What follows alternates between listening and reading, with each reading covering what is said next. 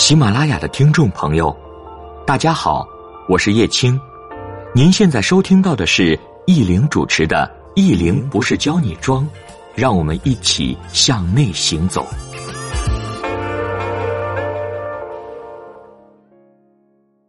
本节目由喜马拉雅 FM 独家播出。大家好，我是依林，欢迎您的收听。我们今天给大家分享的文章题目是“衣橱必备小香风的正确打开方式”。最近一直都是在给银行的对公或者私人银行团队上课，都有提到怎么打扮气场强一点，比如工作场合的大部分风格要统一。其实，对于职场丽人来讲，真心没有多少风格可言。如果在金融行业，风格就是时尚一点的商务着装吧。男性关于西装的话题，很早前我就探讨过。当然，有朋友让我再写一篇这样的文章，等下次空了有时间再写吧。女性都需要一件小西装或者小外套。近两年的趋势。我看到好些双排扣小西装搭配同面料的九分裤或者阔腿裤，一旦变成大方向的趋势，要去驾驭好这些款式就更加有难度了，只能在面料的细节和纽扣，还有版型配饰上下功夫，因为款式都一样，只能细节见功底。对于职场女性，另外一个必备的外套是小香风的外套。香奈儿的外套专柜正品三万到五万吧，秀款起码得七八万了。不是一线城市，一般也很少秀款，因为主要是贵，买的人少。曾经在新加坡买过一件黑色的香奈儿外套，我把内衬穿破了。上课动作太大的人伤不起啊。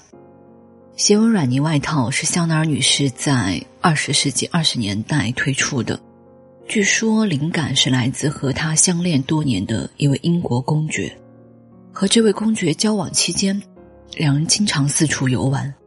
好动的香奈儿为了方便活动，也时常借穿公爵的衣服。后来更直接的将公爵的衣服改成了自己的尺寸。在一次车祸当中，这位公爵去世。他应该是香奈儿最爱的男人吧。香奈儿的外套专柜太贵。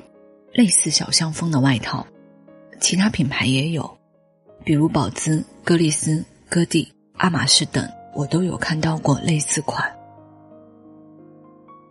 那我们怎么选择才不会让人感觉这只是淘宝风的小香款？我没有说淘宝不好，我也经常买淘宝。如果看到其他品牌没有合适的，就去定制一件斜纹软呢的外套。把握一个经典元素，一个是斜纹软呢的面料，再有是口袋处的织带，还有些外套可能是拉毛的毛边。定制的话，面料和织带必须好，不然就显得廉价。好些外套做成了西装款式，也没有毛边和手工的缎带，那就更要要求版型和师傅的工艺了。斜纹软呢大部分是编织面料，也分含毛量多少。冬天我自己选择面料基本上是纯毛或者含百分之五十以上的羊毛，不是非得说含毛量多少。冬天保暖的话肯定是要考虑的，春夏的面料穿着舒适，看着有质感就好。荷包处和门襟处的织带或者链条，普通的金属搭配质感都不够，建议厚重的纯铜链条。或者师傅选好的材质，手工编织缎带。大部分奢侈品牌的内衬会选真丝或者铜安丝。那对于我们买衣服来讲，舒适感更重要。夏天我让师傅用过真丝素绉缎或者丝棉做内衬，但是缎面的内衬都不能动作太大，容易崩掉。冬天的话，我会选择日本冰霸的内衬，会厚实一点。再有尺寸问题，在前几年上课穿套装的时候，我衣服的尺寸基本上刚刚好。其实这样也自然不会多吃。现在穿旗袍也是一样，多吃就容易有小肚子，不好看。在四行上课的时候，有时下午晚一点开始，有的沙龙课我刚到了后场的时候都是站着，怕衣服容易皱。衣服的合身程度也是自我约束的一个方式吧。小香风的外套尺寸，早年前香奈儿给那些贵族做衣服的时候，加上当时的文化，某个阶段女性的衣服都很修身。我看这两年的设计趋势，相对宽松，也有耸肩的款式。对于职场女性来说，合身一点更有精神吧。最后在穿法上，周迅是香奈儿在中国区的形象大使。可见，香奈儿外套提倡的是时尚的优雅，有灵气的优雅，不是一味的古板或者毫无变化。那怎么驾驭？一件外套随意搭配牛仔裤或者连衣裙都行。还有一种相对正式的穿法，一整套去定制，裙长建议膝盖左右。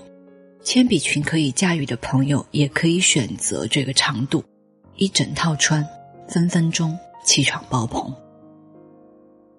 多年前给自己做过一件亮黄色的羊毛外套，寻了两百颗珍珠，镶嵌到外套的边缘。要完工的时候，发现珍珠不够了。后来送珍珠的人又准备了两百颗。时至今日，那件外套压箱底了。那时的他是最好的他，后来的我，是更好的我。出于情深，也出于义重，好些物件陪着我们一路跌跌撞撞，早已超越了衣服本身的含义。每一个不曾辜负生活和感情的人，都会万分幸运。任何质感的体现，都要在细节上做文章。当然，生活上，太注意细节，容易太累。活得开心自在，比什么都重要。多看看我们拥有的，已经实属万幸。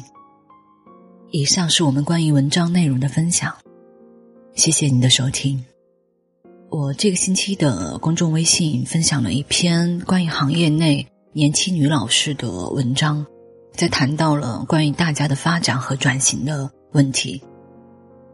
文章的文本信息都在我的公众微信“意林不是教你装”上都有，当然。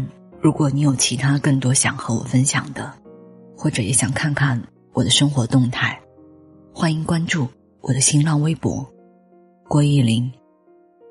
那今天的分享就到这里。最后，愿你和那个人一切安好。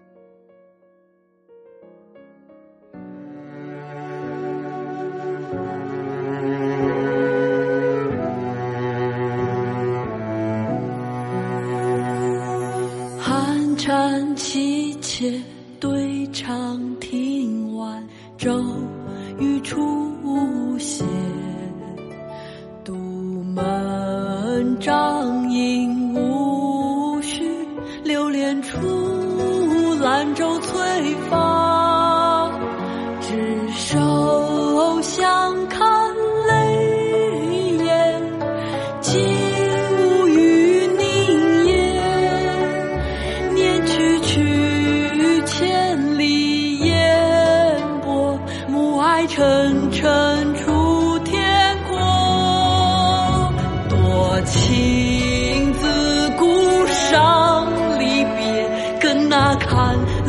清秋节。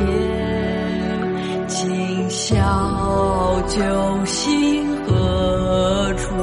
杨柳岸，晓风残月。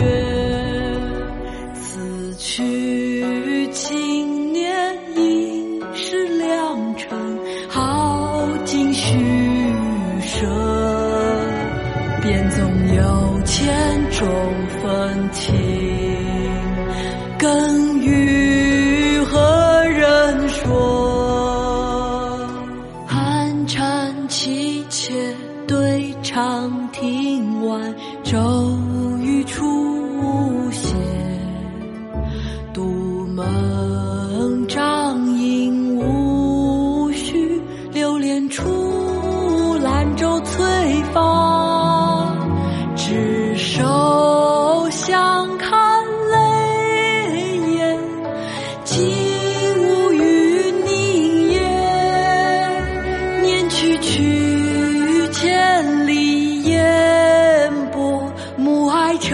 沉沉出天阔。多情自古伤离别，更那看冷落清秋节。今宵酒醒何处？